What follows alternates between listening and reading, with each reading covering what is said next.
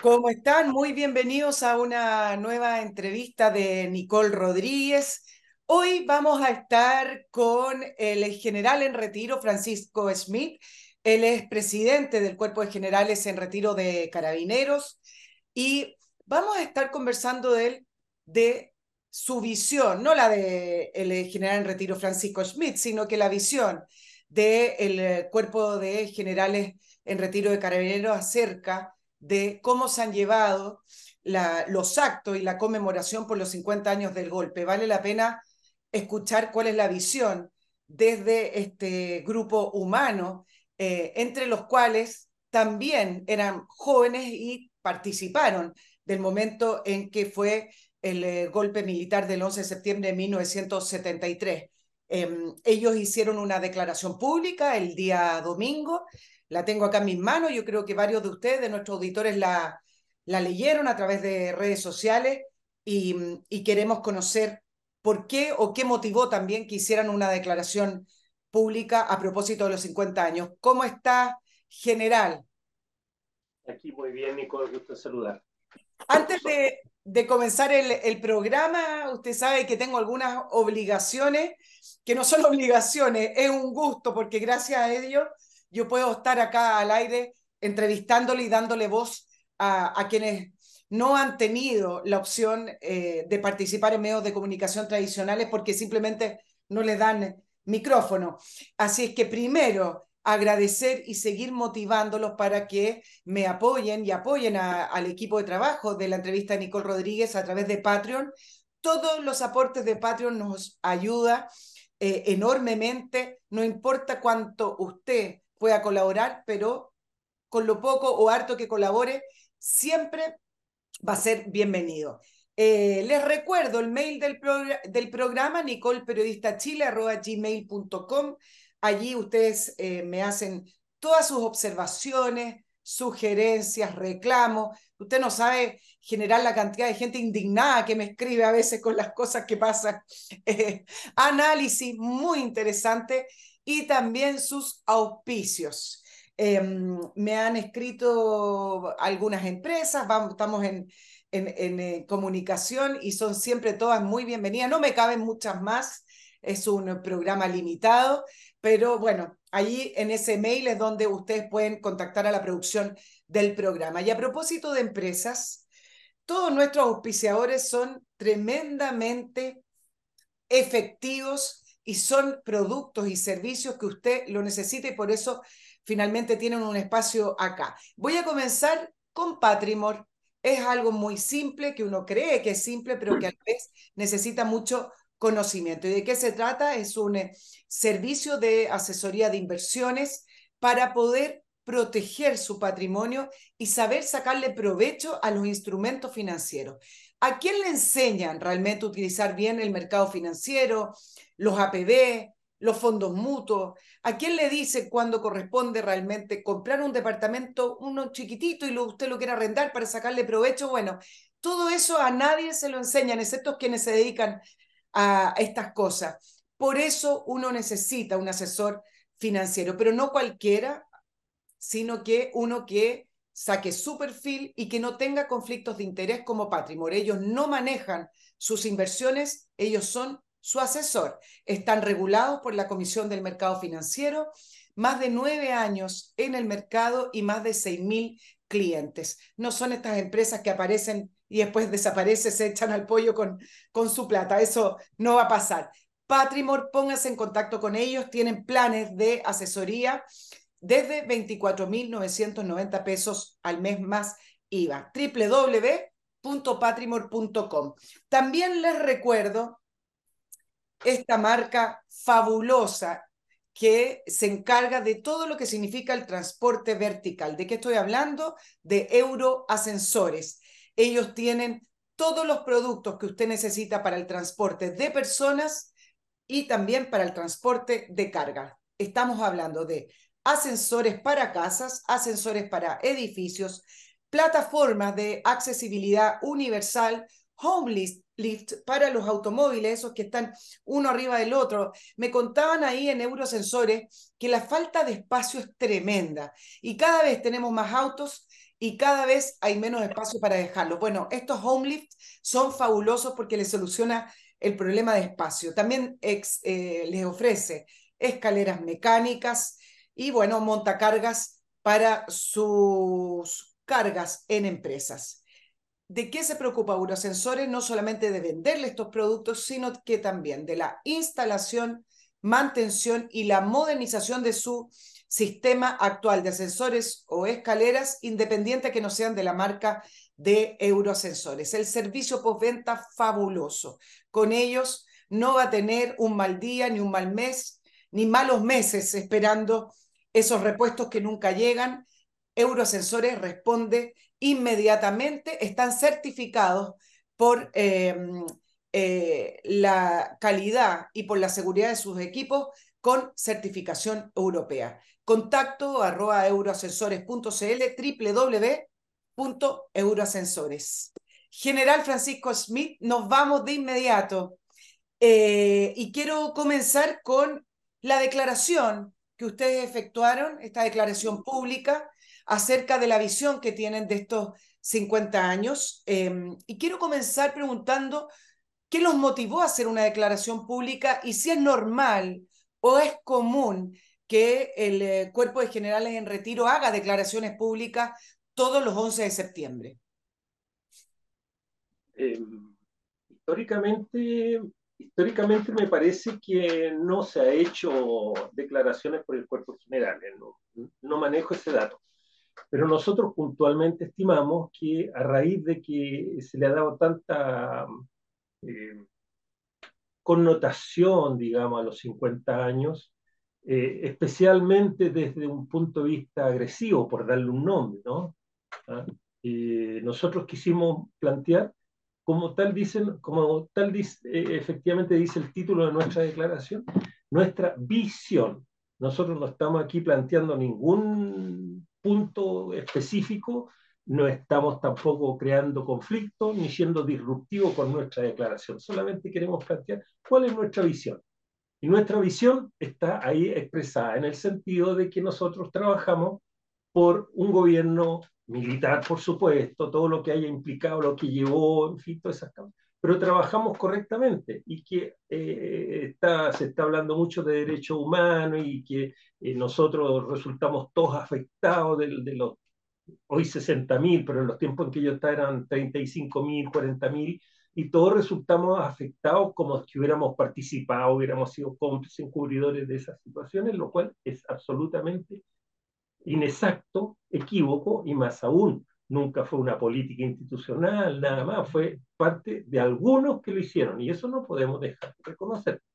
General, cuénteme principalmente, eh, usted me hizo un resumen de, de esta visión que hicieron pública el, eh, el día domingo 20 de agosto.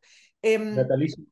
Principalmente, claro, el natalicio de Nardo Higgs. Principalmente, ¿qué, ¿qué transmitieron en ese mensaje? Y vamos yo quiero ir desglosando algunos conceptos, algunas palabras que ustedes utilizaron, pero a grandes rasgos, eh, además de este resumen que me hizo, ¿cuáles son los principales mensajes de su declaración pública?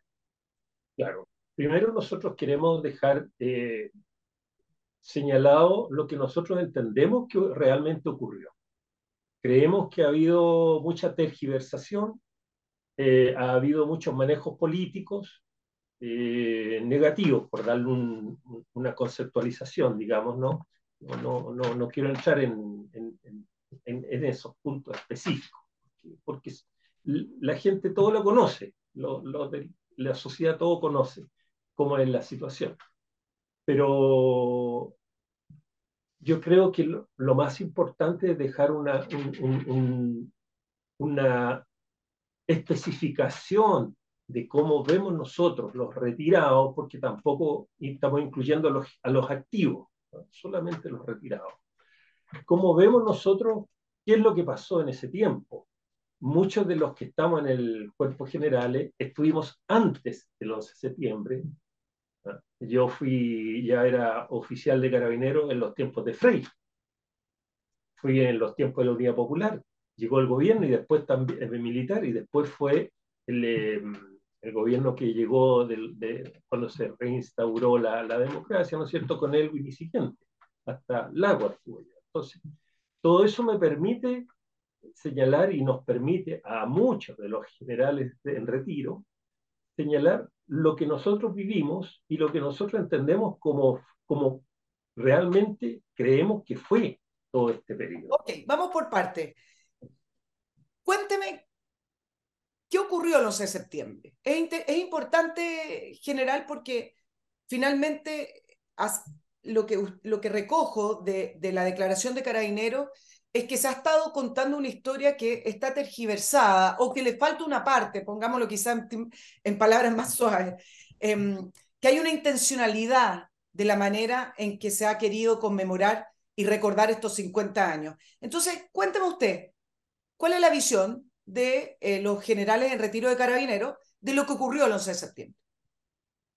El, el, el 11 de septiembre como tal es eh, la consecuencia de todo un periodo que hubo, digamos, eh, no tan dramáticamente en los tiempos del presidente Frey, pero recordemos que en ese tiempo ya estaba la, la reforma agraria con este señor Chonchol.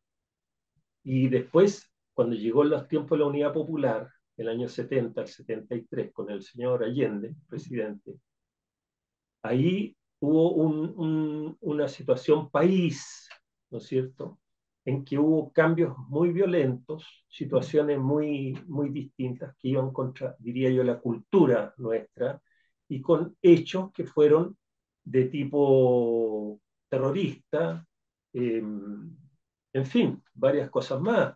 Eh, no pretendo tampoco entrar en los detalles, pero por ejemplo, eh, ¿cómo va a ser posible que vayan a hacer un, un, desalojo de una persona y la dueña resulte asesinada? ¿Se fija? No me acuerdo el nombre ni nada.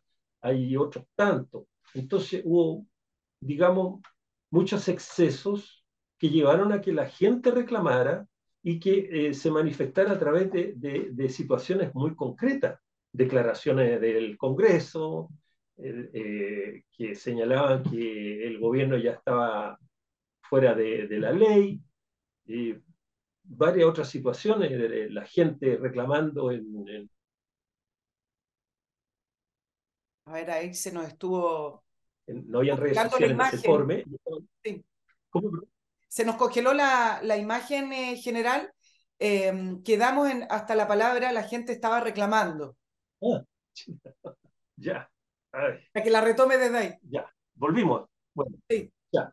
Eh, aquí no me señala nada, está, está, todo perfecto. Bueno, el, el, el, punto es que son varias conceptualizaciones que llevaron a, a oiga, las señoras reclamando, los caceroleos, eh, le fueron a tirar de mujeres organizadas, muy organizadas las mujeres siempre, a tirarle ahí granos de, de maíz a, lo, a, a, los cuarteles de uniforme. En fin, ¿Por qué? Porque había escasez, porque la vida era, no era vivible, lo, los costos de la vida eran muy altos, en fin, una serie de cosas. Y eso llevó a, una, a un movimiento que que resultó en este pronunciamiento del día 11 de septiembre. Eso fue, básicamente. No es que se hayan levantado en la mañana los caballeros que están en ese tiempo y dijeron, oye, el día se muestra. No, no fue así. General, en, el, en la declaración eh, usted utiliza el siguiente lenguaje, de, habla de el pronunciamiento, intervención militar, el llamado de las fuerzas políticas tanto del Congreso, del Poder Judicial y de la sociedad. Y me parece que ese concepto es importante y quiero que me lo describa, porque eh, se ha intentado también conmemorar estos 50 años eh, solamente mirado desde el punto de vista de un golpe militar, como si hubiera sido una acción de las Fuerzas Armadas y de orden, además de la ayuda extranjera, de la intervención de Estados Unidos. Eh, pero acá en este mensaje, que se repite también en una declaración pública del eh, Cuerpo de Generales y Almirantes en retiro de, del Ejército y de la Defensa Nacional, eh, recalcan el tema de que acá hubo un llamado de las fuerzas políticas y del Poder Judicial eh, en conjunto para que eh, las Fuerzas Armadas actuaran. Me gustaría que me, que me desarrollara ese tema y ese momento. Claro, es, es como yo le decía recién. Yo en ese tiempo era teniente, no puedo saber los detalles mayores, ¿no es cierto?, de los que llevaron al general Pinochet y los otros caballeros, pero nosotros sentíamos, sentíamos que había mucha presión, mucha presión de la comunidad en todas partes, fuera de estas manifestaciones puntuales que están, están en la historia, que es cosa de buscarlas, ¿no es cierto? Y que empujaron a, a, a esta decisión, y por eso nosotros hablamos de pronunciamiento militar no, es un golpe de Estado desde todo punto de vista, si se quiere, pero la visión en que se actuó en ese momento no era, oye, vamos a ir a hacer aquí esto porque se nos ocurrió y todo lo demás. Está toda esta situación de respaldo que, que está dicha ahí, que cualquier persona la puede buscar en la historia. No es que yo la esté diciendo ahora porque, porque no tiene está ahí, claro. Y yo insto, yo insto, perdón, yo insto a que las personas busquen eso, para que no parezca que es algo que, se, que nosotros estamos diciendo porque lo estamos diciendo, está escrito, está en la historia. General, eh, en general se habla de la Fuerza Armada y la historia de Carabinero es, es tremendamente interesante. Eh, usted era teniente en, en esa época, entiendo que tenía 23 años para el 11 de septiembre, estoy hablando, ya venía antes, era oficial de Carabinero en, en la época de Eduardo Frey. ¿Qué se vivía en Carabineros? ¿Cómo, ¿Qué, se hablaba en Carabinero, ahí en, en, en, eh, en, las comisarías, en las reuniones? ¿Cuál era el ambiente eh, que usted vivió? Mire, nosotros siempre, siempre hemos tratado, tratado, digo yo, de ser apolíticos, porque es la lógica para, para nuestra función, pero cada uno tiene su pensamiento y su mundo personal.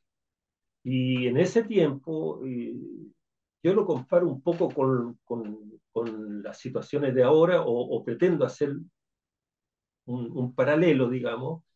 Hoy en día eh, el carabinero está, o estuvo, ¿no es cierto?, en los, tiempos, en los momentos del estallido social, estuvo por los suelos carabineros, ¿ya? por distintas formas. Y usted lo ve ahora y carabinero ha seguido haciendo su función como siempre. En esos tiempos pasaba un poco lo mismo. Carabinero seguía haciendo su función profesional, eminentemente preventiva, ¿no es cierto? Eh, no tan represiva, pero había que hacer labores que eran, eran, eran difíciles. Por ejemplo, ¿cuánta gente llegaba a los cuarteles a reclamar que le habían tomado sus, sus departamentos? Yo me recuerdo un caso puntual, yo en ese tiempo trabajaba en la comisaría de Ñuñoa, la que está en Plaza Los Guindos, y en ese tiempo había un, una parcelación grande que tenía un señor, me acuerdo hasta el apellido, Walter Bingen. Y de un día a otro fue tomado esa, todo eso, no sé cuánta hectárea sería ahí, y actualmente es lo que está en un gran sector de Peñalolén que se llama el Naranjal. Y ese caballero llegaba a pedir ayuda y nosotros íbamos a ver, pero no podíamos actuar porque la, la legislación de ese momento, las instrucciones eran que no, y, ve, y veíamos cómo la gente seguía llegando, tomándose la, las casas y todo, mirando a nosotros, y cómo le estaban desarmando su casa, robando el tan en el tejado, las ventanas, todo desarmando, y nosotros no podíamos hacer nada. Eso lo viví, está denunciado en parte, en, en, los partes que hacíamos nosotros y todo lo demás. Entonces, es un caso puntual el que yo le digo, pero ¿cuántas veces llegaron las, las personas reclamando que los departamentos que tenían ahí en el sector de Grecia, en fin, listo y todo lo demás, habían sido tomados y no podían llegar a su departamento que tenían pagado y comprado y que se iban a entregar ahora y eran tomados. Entonces, todo ese tipo de cosas son las que se veían.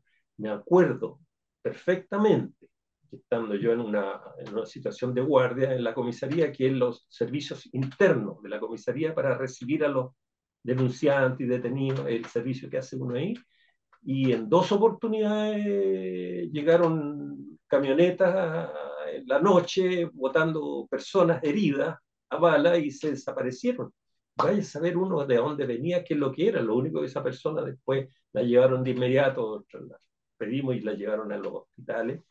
Y una de ellas, Popina, que me recuerdo, falleció y la otra decía que lo habían asaltado en algún momento porque era de pensamiento de tal manera.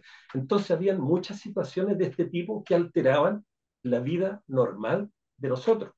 Y entonces, ¿qué es lo que pensamos nosotros? Ahí va la, la, la, la pregunta suya, después que le cuento más o menos cómo era el ambiente.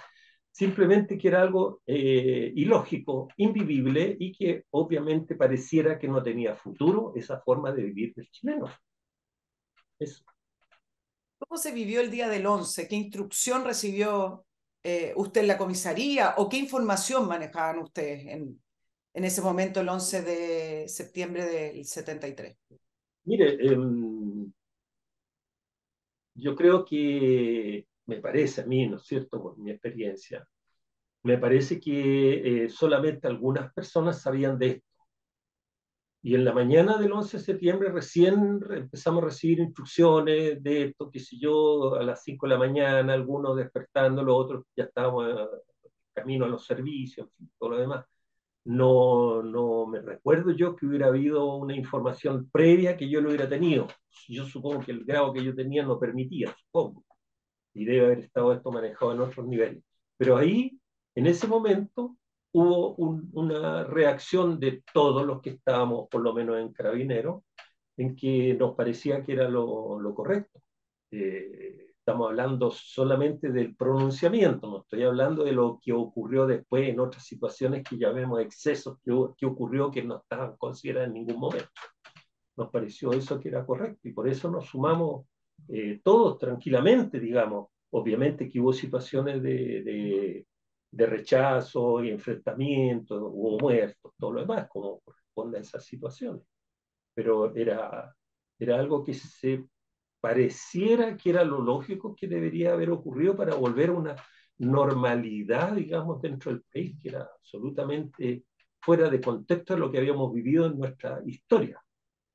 General, en, en, el, en, en la declaración pública hay un capítulo de los derechos humanos, evidentemente, eh, que expone situaciones como la guerra interna, donde además eh, guerra interna previo al 11 de septiembre, donde habían situaciones terroristas, donde habían grupos armados, y también expone el capítulo con respecto a las Fuerzas Armadas y de Orden, donde un grupo se apartó de las doctrinas institucionales y en, el, en la visión que ustedes exponen dice, pero esto estamos hablando de menos del 1% de la dotación de las Fuerzas Armadas. Hablemos del tema de la guerra interna, porque eh, Hoy en día es muy poco lo que se habla de, de aquello. Eh, una, eh, no se habla, no, se, habla, no poco, digámoslo derechamente, no se habla. Pero, hubo, perdone, hubo una exposición de libro acerca de los 50 años de Salvador Allende. Le preguntaron a la expresidenta Bachelet acerca de la guerra interna en el sentido de las armas, si estaba entrando, estaban entrando armas, y ella dice que, que nunca las vio pero bueno, puede que ella no las haya visto, puede ser, pongámoslo así, pero eh, el relato de las personas es que efectivamente acá habían grupos terroristas armados y que estaban recibiendo ayuda externa para eh, poder armarse. Eh, quiero que me relate esa parte porque en la visión que ustedes exponen también hay una, un capítulo acerca de la guerra interna que, que se vivía o que se iba a vivir de una manera más intensa posteriormente. Mire, lo que pasa es que para los efectos judiciales, ¿ya? Eh, para los efectos de, de, de derechos humanos, en fin, toda esa parte, eh, obviamente no soy eh, em, abogado, por lo tanto no, no, manejo el lenguaje que lo pueda explicar. Pero en, desde el 11 de septiembre y por cinco años, no, no tengo exacto el tiempo, está declarado que hubo una guerra interna en el país. Y entonces, de esa manera, eh, eh, permite que la justicia, ¿no es cierto?, actúe de una manera distinta a como se actuó después, eh, que me parece que está hasta el año 80 y algo, no sé, eso no, no manejo exactamente esos datos. Y de ahí para adelante, entonces, que se terminó esto que se denominó guerra interna del país del 11 de septiembre hasta ese periodo, no antes, no antes. Eh, se, se, se, se, actuó desde el punto de vista de la justicia de una manera con los detenidos por derechos humanos que es distinto después de eso. ¿Ya? Ahora, eso legalmente yo no, no, no lo puedo decir. Entiendo que más, hay Sí, más pena Pero no me lo explique legalmente porque para eso están los abogados. Prefiero que me lo Claro, explique desde el punto de vista de, de carabineros, de, de lo que se veía y de lo que tuvieron que enfrentar. Lo que yo quiero decirles es que eh, ese periodo de guerra interna, estamos referidos específicamente a eso, está también en la parte histórica. Nosotros no, no estamos hablando nada. Pero antes, en los tiempos de la, de la Unidad Popular, hubo acciones terroristas, varias, ¿no es cierto? Eh, los hermanos, me parece que hermanos Calderón, no me acuerdo bien los apellidos, que hicieron una, lo- varias acciones terroristas y los pillaron por allá por, por el sector del norte del país, y uno de ellos, eh, murieron ahí, creo que dos de ellos, y uno de, los que participaba de ahí se vino con un explosivo, ¿no es cierto?, al cuartel de investigaciones que quedaba ahí en, frente a la cárcel allá atrás de San Pablo, digamos, y se hizo explotar. Yo eso no sé, pues si esos son, no son estos terroristas, no sé lo que es. Ahora yo no lo estoy inventando, ¿eh? cualquiera vea y, y, y averigüe qué pasó. El, los miristas, todo lo que pasaba en esos tiempos. El, el, el, grupo mirista partió por ahí por los años 68, 69 y tenía acciones extremistas en el país y en fin, todo eso existía en los tiempos de la Unidad Popular antes del 11 de septiembre. Pero cuando nosotros hablamos del estado de guerra o estado de guerra interna, como se llame, ¿no es cierto? Nos referimos específicamente a este periodo del 11 de septiembre hasta 80 y algo. Entonces, creo que son como cinco años, puntualmente. A eso nos referimos. Y ese periodo fue donde hubo quizás eh, situaciones más, más violentas, hubo hartos muertos por ambos lados, porque aquí eh, también eh, nosotros queremos plantear que, eh, como decimos en el documento, eh, no, no defendemos nosotros con la posición de aquellos que actuaron fuera de la ley en derechos humanos, pero tampoco debemos dejar de reconocer todo lo que había, porque hay N cantidad de carabineros fallecidos y muchos más lesionados, inválidos, qué sé yo, lesionados gravemente de por vida y todavía viven. General, Entonces, estuve buscando ese número, perdone que lo interrumpa. ¿Cuál es el número de carabineros fallecidos en, en estos tiempos? Bueno, yo no, mire, yo creo, me parece que estamos alrededor de mil cuando antes del 11 de septiembre. Yeah. Y ahora son 1266 creo no estar muy equivocado en los números, no, no, no, no manejo yo tanta exactitud en, la, en los aspectos. Eh, pero yo quería plantearle eh, eh, eso, esa segunda parte de la pregunta suya, cuando me dice, eh, nosotros hablamos de un grupo, pero no, no queremos, de, lo que estamos diciendo, ¿no es cierto?, es la concepción de grupo no desde el punto de vista militar, el, grupo de instrucción, el grupo de formación, qué sé yo, específico no, el concepto de grupo desde, el punto de la sociabilidad, de la, psicología social, digamos, ¿no es cierto? Grupo que es una cantidad de personas indeterminadas, pero que hacen ciertas cosas y que no están tampoco, a veces ellos ni se conocen entre ellos, a lo mejor ni, ni saben que forman parte, no sé. ¿ya? En ese sentido hablamos nosotros de que hubo una cantidad de personas que, corresponden a nuestras dotaciones, ¿no es cierto?, que actuaron y no lo podemos desconocer, no lo podemos desconocer. Pero no estamos diciendo, y eso es importante, y la cantidad, decimos nosotros un 1%, eh, mirando lo, los que están eh, detenidos en Punta Peuco, están en proceso, qué sé yo, ¿cierto? Exactamente, tampoco lo puedo manejar porque esos son eh, eh, datos del, del, del, de la justicia propiamente. ¿no?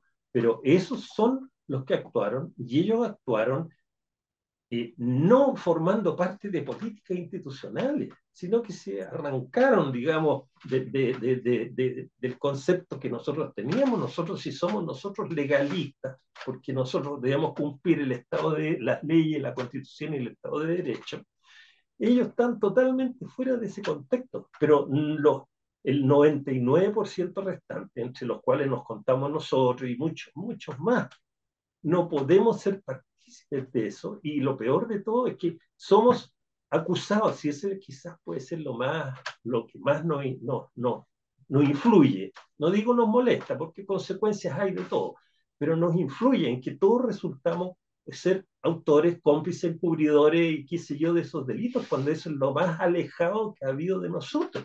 y eso también arrastra a nuestra familia. Eh, es decir, en, en, en, esta declaración pública lo, lo que intenta hacer con mención, al mencionar ese 1% de la dotación de la Fuerza Armada, que ahí está bien explicado en la, en la declaración, es intentar eh, contrarrestar el relato de decir que acá hubo una política institucional, eh, institucional, que fue parte de la doctrina de la Fuerza Armada y de Orden, el violar los derechos humanos de las personas. Y acá en esta visión, que se asemeja bastante eh, en la declaración, como le decía, que también sacó el cuerpo de generales y almirantes en retiro, en el sentido de que sí hubo un grupo que se apartó de la doctrina original de la Fuerza Armada y de Orden, que sí violaron los derechos humanos, pero que era un grupo minoritario. Estamos de acuerdo. Estoy totalmente de acuerdo. Usted lo planteó mucho mejor de lo que lo planteé yo, porque esa en verdad es la situación. Nosotros tenemos, cuando entramos, estoy hablando por carabinero, pero debe ser similar en la otra institución, entramos y se nos eh, enseña, ¿no es cierto? Se nos guía y se nos plantea todo un marco regulatorio. Entonces, cuando uno sale de ese marco regulatorio, es cuando se producen estas situaciones de, de, delitos, ¿no es cierto?, que están catalogados como de lesa humanidad o de derechos humanos. Y en eso nosotros no participamos porque tenemos un, un, una enseñanza que es doctrinaria, doctrinaria de, de histórica, no es, no es porque... General, hay, yo entiendo que hay 103 carabineros en, en, Punta Peuco. ¿Le parece que eh, estuve buscando las cifras, no son muy exactas, pero es por ahí, 103? Esas 103 personas, esos 103 carabineros que están recluidos en Punta Peuco, ¿recibieron un, juicio justo o le parece que algunos casos eh, simplemente los arrasó la, la ola doctrinaria judicial en el sentido de que eh, hay que hacer un punto político? Eh, mire, yo diría que los que están juzgados y condenados, eh, la justicia de alguna manera tiene que tener antecedentes. Yo creo. sin embargo, nosotros hemos visto que de repente hay situaciones de acusaciones que al parecer, al parecer, no estarían muy, muy bien eh, acreditadas. Fundamentadas, por la visión nuestra. Pero, pero ¿por qué? Porque en estos momentos hay un sistema, el sistema judicial está trabajando con el antiguo sistema. Y eso, el, el antiguo sistema que cambió el año 2000, me parece, por ahí. Reforma eh, la reforma procesal. La reforma procesal, Ministerio Público y todo lo demás, ahí hace que de, de ahí en adelante el nuevo sistema judicial hace que las personas entren como inocentes.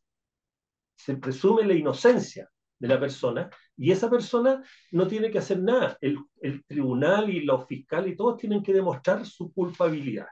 En el sistema antiguo, que es el que está afectando a las Fuerzas Armadas y que no se ha cambiado y por alguna razón no se ha querido cambiar, no sé por qué.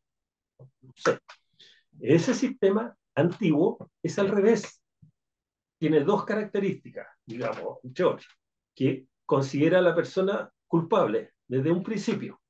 Entonces el que es culpable tiene que aportar las pruebas para demostrar que es inocente, lo cual es distinto al sistema nuevo. Y lo otro, que perfectamente vía presunciones, presunciones, se puede culpar a una persona. Presunciones. El, juez se, se forma la firme convicción de que así es la cosa y es una presunción. No digo yo que esté equivocado, pero una presunción quizá en el sistema nuevo le obliga a tener las pruebas demostradas. Si no, está fuera. Esa es la diferencia y sin que yo diga que está bien o que está mal. Pero quizás si esos mismos sistemas se hubieran analizado con el nuevo sistema, quizás podría haber otro resultado. No sé. General, en, en em, me imagino que en las filas de carabineros, en la conversación y también eh, hoy en día mirado en perspectiva, quizás más que en las filas de carabineros, sino que usted también como ciudadano chileno. Eh, ¿Cuál era la proyección del gobierno de Salvador Allende desde el punto de vista de las instituciones y de la democracia? Es decir, si no hubiera existido ese pronunciamiento militar, ¿le parece que íbamos derechito a una dictadura comunista o a una dictadura socialista, marxista, si quiere? Seguro, seguro. ¿Y por seguro, porque, por ejemplo, el, el, hecho de que haya venido el señor eh, Castro para acá, ¿no es cierto? que ha llevado a, a Cuba al, al, al, nivel que está todavía, ¿no es cierto? Nunca ha evolucionado, sigue siendo un país que está limitado a muchas cosas. Y por algo la gente arranca de ahí y quiere irse, por algo será.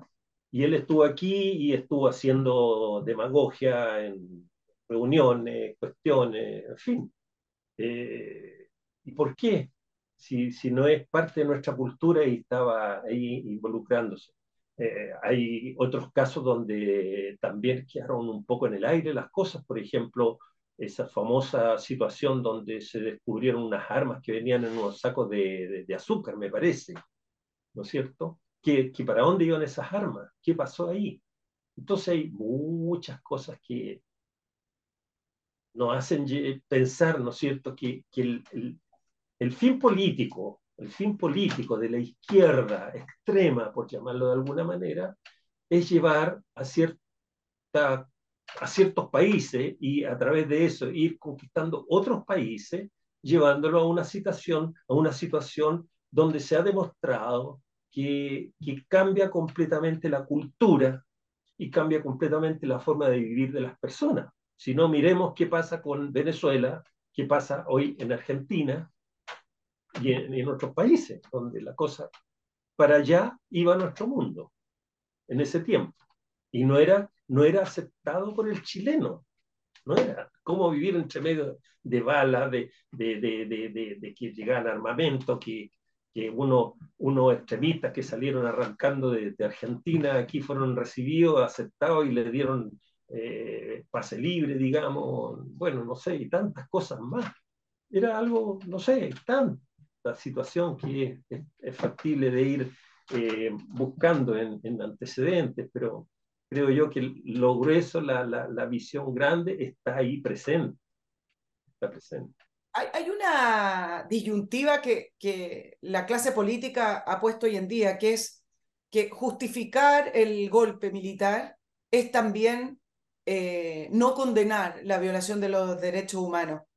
Eh, ¿Cómo se puede responder ante eso, eh, general? Es que, bueno, eh, primero yo digo que la ley no es, no es no debería ser retroactiva. Yo me acuerdo del profesor de Derecho Penal que tuve en la escuela, que era un señor Eugenio González Chinubés, que entiendo que fue después ministro, era ministro de la Corte de Apelación en Santiago y después creo que fue ministro de la Corte Suprema de, pero él siempre nos decía, por ningún motivo se puede repetir lo que ocurrió en el juicio de Nuremberg. En Nuremberg se tomaron detenidos los generales nazis y los juzgaron.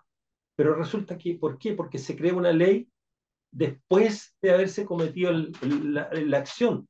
En ese tiempo no era, no era delito. Entonces, lo, lo, la cuestión de derechos humanos quizá me estoy metiendo en Honduras porque le dije yo, no, como no soy abogado, pero yo así lo entiendo. La cuestión de derechos humanos no era vigente en esos tiempos del 11 de septiembre.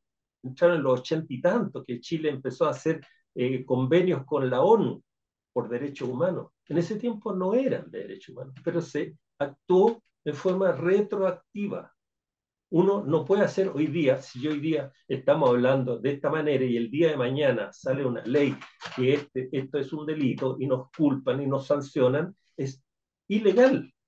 La ley no es retroactiva. En eso, de, eso desde el punto de vista normativo, quizá, o legal, o de lo que se enseñaba.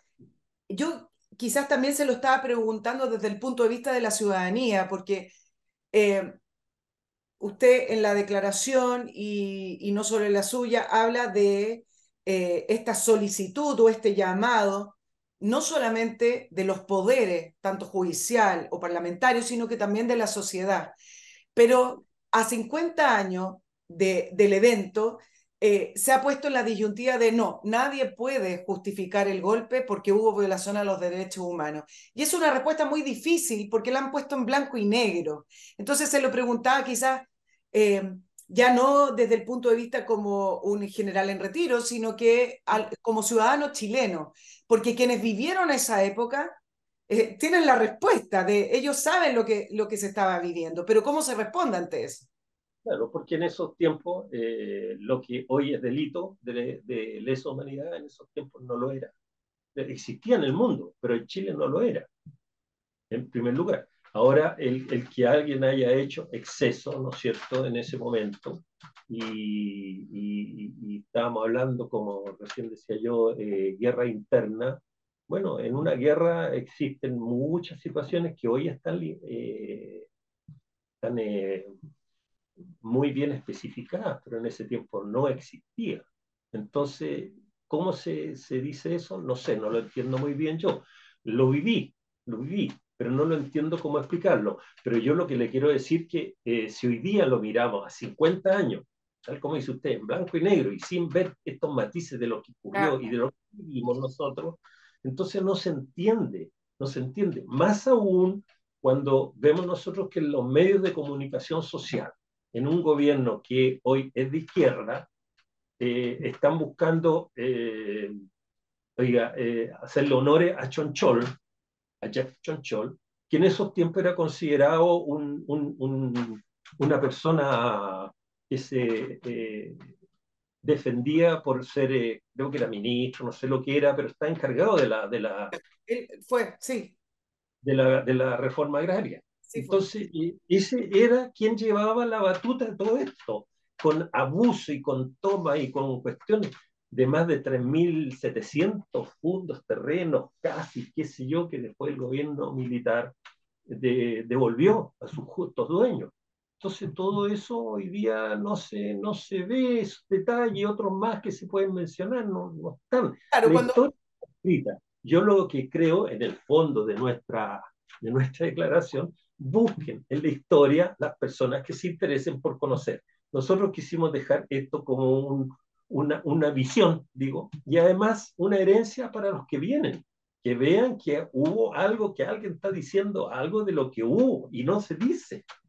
Claro, cuando uno, uno se aleja en el tiempo, ya sea en las guerras o en los conflictos, se, se suele ver esas guerras o esos conflictos como un arrebato pasional, como un arrebato cruel, como como que alguien decidió y, y, y quizás en estos 50 años ha faltado llenar un poco más en lo, lo, los blancos de la, de la historia, ir llenando con, no solamente con los testimonios, que es parte de lo que, que, me está relatando, sino que también alguna situación institucional. ¿Y sabe usted por qué? Nosotros lo hemos analizado ahora que en retiro. Resulta que las instituciones uniformadas están limitadas en esto no pueden opinar en aspectos políticos ni contingentes de, de, de este tipo de temas políticos. Están limitados. Y cuando alguno activo ha hecho alguna declaración de algún tipo, inmediatamente viene la respuesta. Le voy a poner un caso que quizás no, no, no sé si será exacto o no, pero recientemente el general Basaletti, ¿no es cierto?, fue llamado a retiro y el general Basaletti, ¿qué es lo que hacía? Era hablar de cosas contingentes en un periodo súper difícil del estallido social. En octubre del año 2019, así fue. Eh, general, permíteme eh, recordar unas dos marcas que, que, que, me apoyan y le quiero hacer la pregunta para que la, la piense mientras hago las menciones, y es si siente que le dieron la espalda a la Fuerza Armada y a Carabineros desde el mundo político, ese mismo mundo político que pidió la intervención de las Fuerzas Armadas no solamente fue el mundo político, hubo un decreto ley, creo que es el decreto ley número 5, que definió la presencia de la Fuerza Armada a partir del 11 de septiembre del 73, declarando un estado de guerra. Eh, piénsalo mientras yo les recuerdo, ya se acerca septiembre, empieza la primavera, el verano, y la gente viaja mucho más, así es que, ¿cómo me voy al aeropuerto si es que usted está en la región metropolitana? Bueno, MC Parking es la solución porque ahí usted se va en su propio automóvil y estaciona en el estacionamiento de MC Parking, que termina siendo la solución para estacionarse de una manera económica y muy fácil, muy cerca del aeropuerto. ¿En qué consiste? Usted reserva online, llega directamente al estacionamiento desde, por ejemplo, Costanera Norte o Autopista Vespucio Norte y un bus de la empresa lo deja en la puerta del edificio del aeropuerto. Es un servicio disponible 24/7 que incluye este transporte cada 20 minutos desde y hacia el terminal. Seguridad 100%, las 24 horas con guardias, cámaras, alarma. Es un espacio muy seguro, su auto va a estar exactamente igual a como lo dejó. Importante que reserve con anticipación porque le va a salir más barato el estacionamiento. www.mcparking.cl. Y si se trata de la alimentación de sus empleados o, de sus funcionarios en su empresa, contacte a Master Cook Casino. Es la solución, porque esto se trata de pura solución. Es la solución para mantener satisfechos y eh, solucionar de una vez por todas el problema de la alimentación. Si usted es una empresa cuyo giro tiene que ver con servicios o cuyo giro tiene que ver con eh, producción industrial, ¿por qué va a saber de qué manera llevar adelante, organizar y administrar un casino al interior de su empresa. Póngase en manos de este servicio gastronómico porque ellos son los que saben. La concesión de casino de alimentación Master Cook tiene una especialidad, especialidad y es la comida in situ, comida casera y es la comida que usted ve cómo la preparan. Es un casino precioso, sin olor a cloro, sin gusto a esa comida que ya tiene gusto igual, a esa comida como no sé, yo le digo gusto a plástico, pero en realidad es que toda la comida termina teniendo el mismo sabor. Con Master Cook en su trabajo, almuerce como en casa. www.mastercook.cl o ventas arroba mastercook.cl. General le preguntaba acerca de si le dieron la espalda a las Fuerzas Armadas y a Carabineros desde los mismos poderes que pidieron la intervención. A ver, eh, es el posible. pago de Chile, quizás le dicen algunos. ¿Cómo? ¿Cómo? El pago de Chile, algunos dicen. Sí, sí, mire, es que yo creo que se da una cuestión que es, como lógica desde el punto de vista político. El, el, el, la, la, persona política que se maneja en el, ambiente político tiene que manejarse, ¿no es cierto?, conforme la, las situaciones del momento, situaciones eh, adecuadas al, al, al, momento que se está ocurriendo. Y eso yo creo que fue lo que ha pasado. En algún primer momento todos estaban detrás, apoyando, digamos, el, el, el pronunciamiento, porque era la situación, el momento, qué sé yo, todo, en fin, todo, todo, todo, no, no, salvo los lo que están involucrados en, en, el asunto y no querían. ¿ya? Pero después, cuando empezaron a aparecer estas situaciones que llamamos de, de derechos humanos, y efectivamente, muchos de nosotros que estábamos incluso en la institución nos sorprendíamos porque no podíamos entender cómo estaba ocurriendo esto. ¿ya? Tuvimos que entender que la respuesta de, de, de, muchos políticos fue dar vuelta a la espalda, como dice usted. Pero también, como le dijera, eh, nosotros la comprendíamos, pero hubo cosas que, que, que eran incomprensibles. Por ejemplo, eh, me acordé que, que, era lo que le, delante le, quería conversar, el, el, el aspecto judicial. ¿ya? De repente sacaron un, un, delito inexistente, que era el, el sacó este ministro, que él mismo reconoció en televisión de que no era un delito que, que hubo que inventarlo, el, el, los que le presumían que tenían los detenidos desaparecidos los tenían eh, escondidos. En este momento no me acuerdo, el, pero no sé si, si a usted le suena algo de lo que le estoy diciendo. Pero, este, vaya con... pero, pero bueno, y, y, ese delito no existe y entiendo que aún no existe y todavía se, se, se maneja dentro del sistema antiguo como un delito que ha mantenido a la gente adentro. Bueno. Eh, como desaparición, ¿no? Sí. El detenido desaparecido, pero me parece que por ahí va la, figura. Bueno, como sea, eh, en, lo que usted me dice, en lo que yo le quería manifestar, que de distintas maneras, ¿no es cierto? De distintas maneras ha sido eh, mirado distinto el, este pronunciamiento. Eh, quizás, como dice usted, dando vuelta a la espalda, yo creo que era por conveniencia política del momento, porque fíjese que muchas cosas que fueron criticadas para el 18 de octubre y, y siguiente, ¿no es cierto? todo eso ya ha quedado un poco en el olvido respecto a las actuaciones de Carabinero y todo. ¿Por qué? Porque se han ido dando cuenta de que eran situaciones que eran necesarias o, o que son parte del Estado de Derecho, que son parte de la legislación vigente. Entonces el manejo político cambia un poco.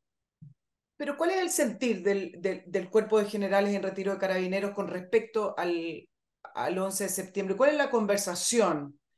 Eh, en, eh, en, la línea de lo que le preguntaba, que las fuerzas políticas, se las que pudieron, se lavaron las manos y dejaron al frente en primera línea a las Fuerzas Armadas y de Orden como los culpables de lo que ocurrió desde el 11 de septiembre de 73 hacia adelante? Eso, eso es, la, la visión política del momento. En eso, en, en eso estamos claros, pero como le decía yo, es más por un ajuste político no, no es que esté justificándolo, no, en ningún caso, pero no, no, no, nosotros no lo miramos como algo que, que nos estamos molestos, nada, es porque el político es así. Y lo vamos a ver que está a favor y está en contra, está a favor y está en contra según el momento que sea, porque inmediatamente después del 11 de septiembre era obvio, le convenía a todos los políticos esta situación. Eh, si no, dígame usted cómo cómo, cómo eh, un determinado senador, habiendo, habiéndose ganado el rechazo con un abrumador 62% en el último plebiscito por la Constitución, e inmediatamente después entra a trabajar con los perdedores para hacer un nuevo plebiscito. ¿no? Es incomprensible. Pero es, el manejo político, no es un manejo que uno diga es lógico, eh, no sé, General, el, el, suceso de octubre del año 2019, para algunos el estallido social, para otros la insurrección, ¿cree que produjo una especie de revalidación? Mire lo que le voy a decir, al contrario de eh, lo que uno escucha diariamente, con eh, incluso los, los llamados a declarar del el general director de Carabineros y quienes están también hoy en retiro, como Manuel Rosa, etcétera pero se lo voy a decir al revés, desde el punto de vista de, esa ciudadana, de la ciudadanía silenciosa. ¿Cree que lo que ocurrió en octubre del año 2019 produjo una especie de revalidación del el actuar de la Fuerza Armada y de Carabineros el 11 de septiembre en el sentido de que por primera vez desde el retorno de la democracia se vivieron niveles de violencia nunca antes vistos en nuestro país, desde el 90 estamos hablando, ¿no? Mm. Y vino una especie de eh, de concientización que ese, esos niveles de violencia son invivibles para el ciudadano común y corriente. ¿Cree que se produjo un efecto boomerang o lo ve al contrario? Que la mirada es eh, carabinero violó los derechos humanos en octubre del año 2019, que de la historia nunca se aprende, etcétera. Mire, lo lo que pasa es que, a ver, eh, la visión que tenemos nosotros también como cuerpos generales es que eh, hay, un, hay una conceptualización que en ese tiempo no se usó. La conceptualización es el, usar los estados de emergencia. ¿ya? Y en ese momento, cuando, cuando el orden público, ¿no es cierto?, tiene unos márgenes, ¿no es cierto?, que está hasta cierto nivel, cuando se sobrepasa ese nivel público que maneja carabineros, tiene que actuar un, el, el gobierno, el presidente de la República específicamente, tiene que designar un estado de emergencia, donde tiene que designar a un jefe de las Fuerzas Armadas y manifestarse para controlar este orden que está sobrepasado ya en, en, el, en los tiempos de, de, normalidad, de paz y, tranquilidad que, que, están en la ley y se sobrepasa. Pasan a, a este otro nivel de, de llamémoslo estallido, como lo queramos llamar, es que ya se sobrepasó este nivel de, de, que no está escrito en ninguna parte, no, no se sabe dónde se pasa de un lado a otro. pero el, sentido común dice inmediatamente que si hay balazos, que si hay muertes, que si hay, qué sé yo, o herido, lo que, que incendio, quema, qué sé yo, están destruyendo el país, ya no es un nivel social de, de orden o, o, alterado un poco como podría ser una manifestación pública, no sé si me estoy explicando. Aquí se sobrepasó completamente el, el nivel de orden público que le correspondía a Carabineros y había que poner un, un, un, un alguna de las categorías de, de excepción constitucional. Y eso no lo hizo el presidente de la época, no lo hizo. Y eso llevó a que Carabineros tuviera que actuar en situaciones en que ya estaba sobrepasado su preparación y su, y su, y su, y su digamos, su, su material logístico. ¿No es cierto? Cuando están ahí haciendo lo que se estaba haciendo, ya quedó escapado de, de las manos de Carabinero. ¿Y qué es lo que hizo Carabinero? Carabinero respondió como mejor podía. Y esas cosas han, han llevado hoy día a que se hable de exceso, qué sé yo, y todo lo demás. Quizás es verdad, quizás no es verdad, solo desconozco porque hay miles de o cientos de, de, de demandas de los tribunales, pero hasta el momento han salido, no sé, tres, cuatro, cinco. Entonces... pero yo, yo no le preguntaba... Quiero, terminar, sí. quiero terminar la, la, la, la, porque pareciera que me estoy desviando de lo que estoy, pero quiero contar eso para llegar a la idea. La idea es que el, era necesario para el país que Carabinero actuara como actuó.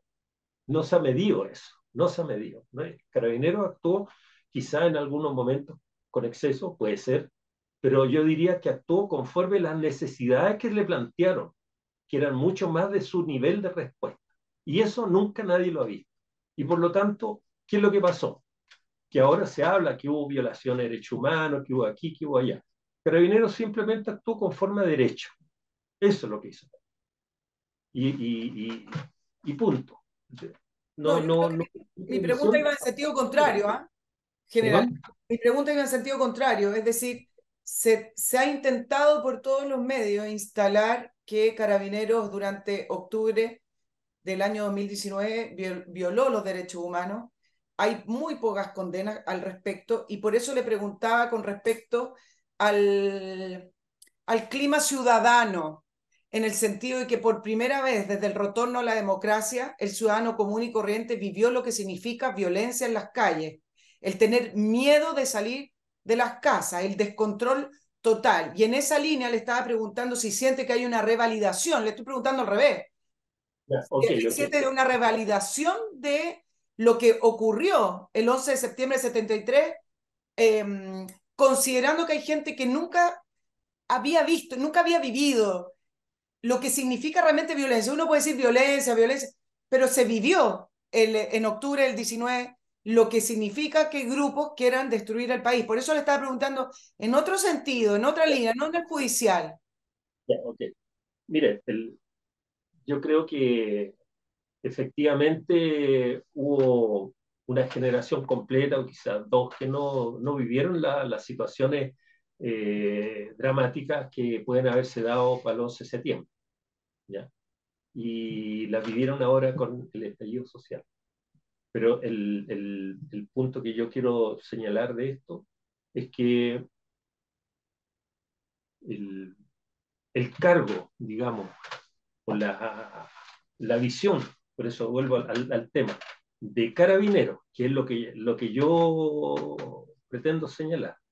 Carabinero, en esos tiempos, en todo tiempo, simplemente ha tratado de actuar conforme a derecho, que, que, que se, que se eh, diga que sí, que si esto ocurrió ahora, en realidad en, lo, en el 11 de septiembre también eh, de, debe darse, no sé, no, no, no sé la comparación como para revalidarlo, no sé es, es, esa visión, pero sí yo le puedo decir que en el momento en que usted mire históricamente a Carabinero, siempre Carabinero ha actuado conforme a derecho, siendo eminentemente preventivo. Y por eso hoy día la, encuesta están diciendo que Carabinero a, después del 18 de octubre era mirado por debajo y todo lo demás, y la gente tenía miedo y tenía sentimiento, y este caballero que tenía la, la, la, la fuente alemana salía y se defendía y nadie lo defendía y todo. Hoy en día eso quedó como un poco atrás, quedó un poco atrás, pero si, si lo mira usted como históricamente, significa que siempre la institución se ha mantenido en ese nivel. General. El, el, miedo de la ciudadanía, el miedo de la ciudadanía también ha sido también en esos niveles según los momentos. Y hoy día, hoy día la delincuencia es un tema que hace muchos años no fue tema, hoy en día es tema. ¿Qué son excesos?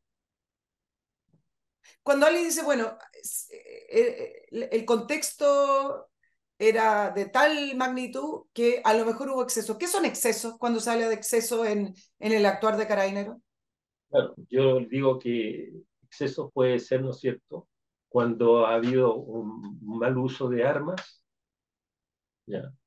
De armas, porque Carabineros tiene el derecho legal a hacer uso de las armas según las circunstancias. Pero de repente puede haber habido un exceso, o un exceso de, de, de, de disparar a lo mejor eh, lacrimógenas, no sé, a eso me refiero yo. Pero cuando yo, porque pueden ser constitutivos, constitutivos de delitos, pero mientras no lo prueben los tribunales, eso no es delito. Entonces yo a eso lo catalogo como exceso. Pero déjame Cuando... preguntarle algo de la operativa para, para, para entender la, la dinámica. Cuando sale un grupo de carabineros a controlar el orden público, la misión es controlar el orden público, me imagino, dentro de los márgenes legales que tiene carabineros para actuar. Y en esa línea, si en vez de tirar eh, bomba o un chorro de agua lo hicieron 20 veces porque no lograban controlar el orden público, ¿eso podría constituir un exceso? ¿O finalmente el objetivo final es controlar el orden público? Ahí es donde yo me pierdo porque finalmente me imagino que salen con un objetivo y ese objetivo hay que cumplirlo, y es restablecer el orden en el país, ¿no? Sí, sí, correcto. Eh, mire, lo que pasa es que también, eh, como esto tiene tantos matices, la situación del, de octubre, ¿no es cierto?, el 18 de octubre en adelante, durante uno, no sé, un año, dos años, no sé cuánto duró toda esa cuestión, eh, fue algo eh, que estaba fuera del, del, contexto de la experiencia de carabinero. Porque, por ejemplo, nunca se había usado fuegos artificiales como arma en contra de carabineros. Sí. Entonces, cuando le dicen a uno, eh, usted tiene que ser eh, proporcional y qué sé yo, ya, ok. Oiga, lo, lo, lo, lo ¿cómo se llaman? Las bombas Molotov, ¿cierto? También que ahora ya es una costumbre, sin embargo, una ley Molotov que no se usa, que no se aplica, es una costumbre. Entonces ahí, si a un carabinero le tiran una bomba Molotov o le tiran un artefacto incendiario, que cuando, cuando murió esa niña en, en una protesta de esta, ¿no es cierto?, que estaba entre medio de ido a conversar con carabineros, le tiraron... Lo, Para el primero de mayo, una periodista. Exacto, y le llegó a ella y la mató inmediatamente. Correcto. Entonces, ¿qué está mostrando eso? Que son elementos de portales, pero carabineros debieran, ¿no es cierto?, ante cualquiera de esas situaciones haber sacado el arma y disparado y todo lo demás, estaba dentro de la ley, dentro de la ley. Pero, pero no se podía hacer porque obviamente era, pasaría a ser un exceso. Entonces, ¿quién es lo que hacía carabinero? Simplemente se defendía con la, con la con las armas con perdigones, y a lo mejor también de eso están las denuncias en los tribunales y no se han manifestado en, como decía usted misma, también lo sabe, en, en muchos cientos están ahí estableciéndose y viéndose. ¿Por qué? Porque es realmente difícil, ¿no es cierto?, que un periodista o un sistema diga, oye, exceso, muerte, asesinato, lo que diga, cuando la realidad del momento dice que era lo que Carabineros tenía que hacer. El cuerpo de generales cree que hay persecución a eh, los comandantes, a los generales directores de carabineros por el caso de octubre del año 2019. ¿Hay persecución política y judicial o no? Mire, yo creo que lo, lo, la, la, la, la, información no está totalmente clara de qué es lo que se está buscando con, con, con llamar a citar a los generales, porque se dice que por exceso, por, por por mal uso de armas, por, por violencia, qué sé yo, pero resulta que... Responsabilidad de mando también. Responsabilidad de mando también, todo lo demás. Sí, hay, hay muchos factores, pero mire, el general director es el, el mando estratégico. Y los que están en, en, en, la calle trabajando son los operativos. Entonces en Carabinero hay una, hay una diferencia clara entre el mando operativo y el mando estratégico. El mando operativo es el que está ahí, el, el, el, el comisario, el prefecto, el jefe zona, ¿no es cierto? Según su, su, su, cargo y su grado, ¿no es cierto? Que puede ser el comisario mayor, el prefecto coronel y el jefe zona general. Esos son los operativos, digamos, los que están ahí. Pero los estratégicos son el, el, el, los que están en esos niveles que, que, que, que comandan, dan las instrucciones dan la, el marco regulatorio, por darlo de alguna manera, no sé cómo, cómo, cómo se explica técnicamente en este momento, pero dan esas pautas. Y eso está al nivel del director de orden y seguridad, del subdirector, del director de carrera. Entonces, citarlos a ellos porque ellos están en la oficina dando las pautas, es como que lo están tratando de involucrar. Si yo le estoy diciendo a alguien, mire, el Código Penal, por dar un ejemplo, ¿no es cierto?, dice que el, aplique usted el artículo tanto y el otro, pero el que lo aplica es el operativo, según su criterio y su momento, y, y, y que generalmente se aplica bien, a veces no se aplica bien, no sé, no sé cuánto, en qué cantidad, eso están responsabilizando al mando estratégico. Esa es la visión, es la, es la mirada que tenemos nosotros, en, cuanto, en que no les corresponde. Eh, eh, y entonces ahora lo están llamando como responsabilidad de mando. Pero ¿qué es la responsabilidad de mando? ¿Es, es, ¿Se aplica solamente al general director? O, o, o, debería aplicarse a cualquiera? Porque si hablamos de responsabilidad de mando, eh, hay muchos hechos donde hablemos, no sé, por decirle, claro, no son instituciones ¿no es cierto? Pero son jefes, en, en, este caso de la fundación y todo lo demás. ¿Cuál ha sido la responsabilidad de mando? Hubo que echarlo porque pelearon mucho. Exacto. General, déjeme volver al 11 de septiembre. El, el gobierno dice que quiere que sea una fecha de conmemoración y de unidad, pero a la vez, en el inicio de la entrevista planteamos, me plantea que el, eh, la, la, declaración del Cuerpo de Generales de Carabinero en retiro tiene que ver también con una respuesta a la manera en que se ha hecho esta conmemoración. ¿Cree que estos 50 años eh, se ha conmemorado de una manera que divide más eh, a pesar de los discursos de buena crianza? Eh, yo, yo digo que hasta el momento no, no se ha visto una situación muy, muy negativa. ¿Ya? Fuera de algunas situaciones puntuales, en fin. Pero yo creo que el 11 mismo, un par de días antes, un par de días después, va a ser una situación que va a ser eh, negativa. Negativa porque lo vemos por la lectura de la prensa nomás, por la fuente abierta. No, pero usted, usted me está hablando de la calle, yo le estoy hablando de, de, el relato, de la historia, de, los, actos que se han estado realizando desde hace un año y que usted me comentaba al inicio de la entrevista que al final todo eso motivó la declaración. Yo no estoy hablando de lo que vaya a ocurrir el 11 de septiembre en la calle, estoy hablando desde el punto de vista de cómo se ha querido instalar los 50 años y le preguntaba si efectivamente esa instalación produce mayor división en vez de llamar a la unidad nacional, como ustedes lo hicieron en, en su declaración. Claro. Eh, eh, efectivamente, como le decía yo, no hemos visto hechos que sean demasiado negativos, pero la prensa, como los manifiesta, que van a ver, ya da la intención, da la idea de que sí va a ser. Si también, ¿no es cierto?, un par de veces hay, hay un homenaje ahí a la estatua de Allende, si en algunas veces se está reconociendo eh, no sé qué tipo de méritos para Jack Chonchol, por ejemplo, que lo he mencionado un par de veces, y otras situaciones, ¿ya? es posible que la cosa vaya a, a, a, llegar a una efervescencia en el 11 de septiembre. Entonces nosotros, basado en todas esas pequeñas cosas que hemos visto, ¿ya? Y, y, lo que se habla en la prensa y todo lo demás, es que estamos llamando a un acuerdo, pero no un acuerdo para el 11 de septiembre, es un acuerdo para futuro, para, para, el, para las generaciones que vienen, porque esto no se arregla en un día, no se arregla en un mes, no se arregla en un año. Es un, es un llamado a una unidad lo que hacemos nosotros.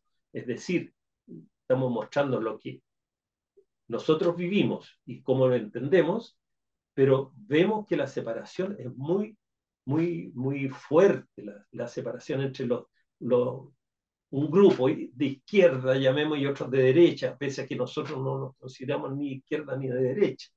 No, no, hay una separación violenta en hoy y que puede llevar, ¿no es cierto?, a mayores diferencias y a mayores honduras, quebraduras. Entonces nosotros estamos llamando a que haya, indistinto de lo que haya ocurrido ahora, que haya una separación, o sea, una que no haya más separación, que haya una unión. Eso es lo que estamos haciendo. Uno tiene la impresión de que esa separación se produce en, eh, en la élite política y en el mundo político y sin embargo la ciudadanía poco interés tiene en los 50 años de, de el golpe militar. Déjenme eh, recordar un último producto porque me quedan dos preguntitas para poder ir cerrando, general. Yo le recuerdo eh, Oxinova, esta solución natural, ecológica y definitiva para el problema de los malos olores provenientes de los sistemas de aguas residuales, ya sea en casas, departamentos, restaurantes, oficinas corporativas y sobre todo en viviendas no conectadas al alcantarillado, como pueden ser esas viviendas en, eh, en las playas, en el campo o en la montaña. Oxinova, ultra efectiva porque ataca directamente las bacterias que producen ese mal olor, ese mal olor que se produce por la descomposición. Fabricado en Estados Unidos, muy fácil de usar, no es peligroso, solo necesita el sobrecito de Oxinova y diluirlo en la cantidad de agua que le dice el sobre. Elimina el problema de los malos olores de raíz. No los esconda ni se haga el loco ni abra las ventanas porque eso no va a ayudar. Oxinova, lo compra en www.oxinova.cl. General, dos preguntitas antes de ir cerrando. ¿Qué se enseña hoy en la academia eh, de carabineros con respecto al 73?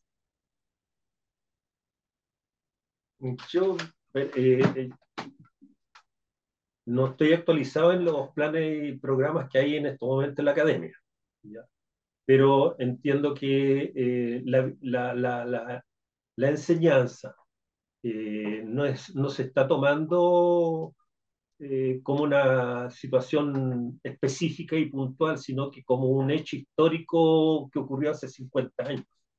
O sea, eh, no, no, tiene una contingencia como quizá la tendríamos nosotros que, que la vivimos. ¿ya? para los que están actualmente en servicio activo, prácticamente el 100% entraron después del 90, o sea, cuando ya había ya no había gobierno militar. Y por lo tanto la visión, el, la experiencia más bien de ellos es cero. Está bien, este pero ¿cómo se enseña el acto?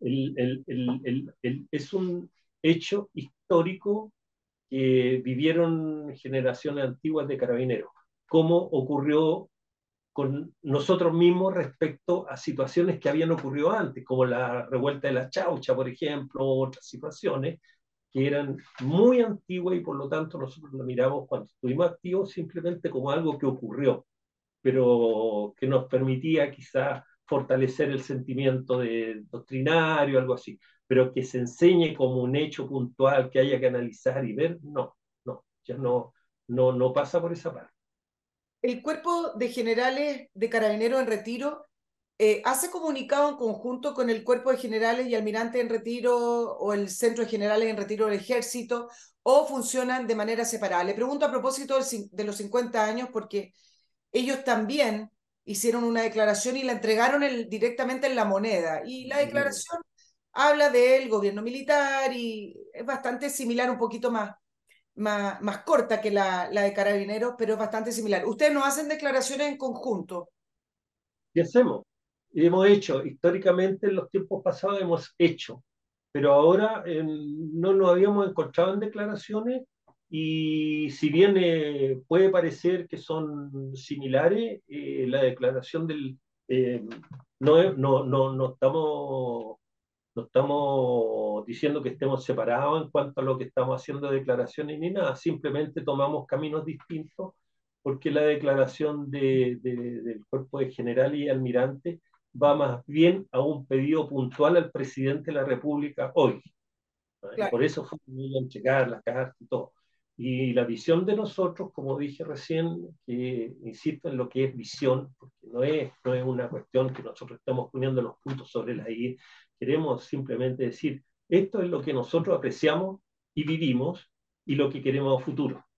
Eso es. Nada Sí hubo un comunicado, yo, yo recuerdo haberlo estudiado en, eh, en, los años 90, un comunicado de la Fuerza Armada y de Orden después del informe de paz y reconciliación, donde hacían eh, respuestas a ese informe y em, cada rama de la Fuerza Armada tenía un capítulo aparte que contrarrestaba lo que decía el informe de, de paz y reconciliación. Sí recuerdo que ahí hubo uno en conjunto.